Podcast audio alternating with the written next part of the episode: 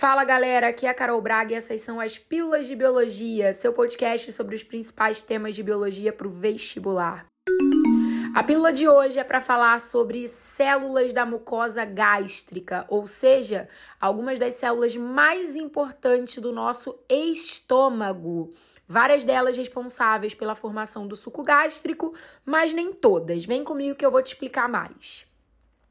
Primeiro a gente vai falar das células parietais, também chamadas de oxínticas, que são células responsáveis pela produção do ácido clorídrico. O ácido clorídrico que compõe o suco gástrico, responsável pelo típico pH ácido em torno de 2 desse suco. Ele vai auxiliar na ativação do pepsinogênio, vai ter ação germicida, vai ajudar na conversão de íon férrico a íon ferroso, potencializando a absorção desse mineral. Enfim, vai ter uma série de funções muito importantes. Além disso, são essas mesmas células que produzem uma molécula chamada de fator intrínseco, que é responsável por se unir à vitamina B12, chamada de cobalamina ou cianocobalamina, potencializando a absorção dessa vitamina ao chegar ao intestino. Pessoas que têm carência, deficiência na produção do fator intrínseco, costumeiramente desenvolvem um tipo de anemia chamada de anemia perniciosa, por conta do defeito no processo de absorção da vitamina B12. Se você correr lá no meu Instagram agora, arroba professora Carol Braga, você vai encontrar um resumo muito maneiro de todo esse conteúdo que eu tô trazendo na pílula de hoje.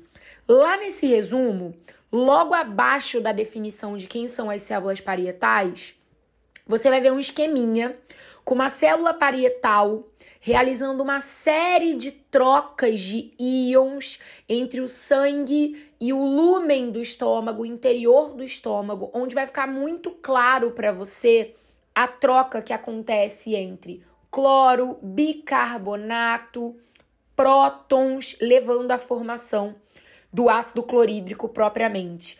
Tem cotransporte por antiporte envolvido, tem transporte ativo secundário, tem transporte ativo primário, tem anidrase carbônica nesse rolê. É muito legal, mas eu não vou ficar aqui te dando spoiler, não.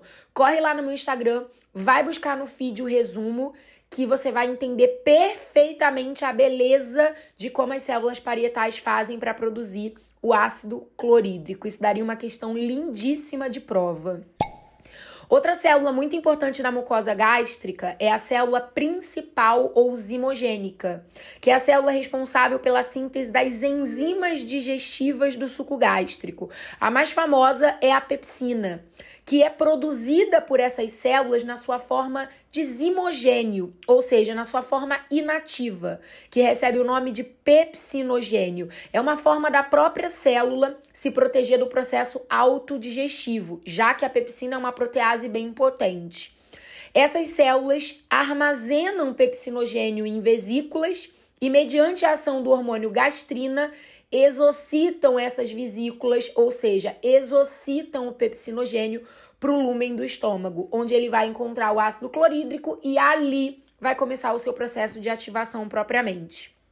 A gente também vai encontrar nessa mucosa as células enteroendócrinas, que são células responsáveis pela produção de alguns importantes hormônios no estômago, como por exemplo a gastrina, que é a célula responsável por estimular tanto as células parietais como as células principais na produção dos componentes do suco gástrico. Toda vez que chega alimento ao estômago, a gente tem o estímulo para a liberação de gastrina, e também dentre as células heteroendócrinas, a gente tem as produtoras de grelina, que é um dos mais importantes hormônios que induzem o nosso apetite, a nossa fome. Geralmente, perto dos nossos horários habituais de realizar refeições, a grelina começa a ser produzida e vem aquela fome de leão.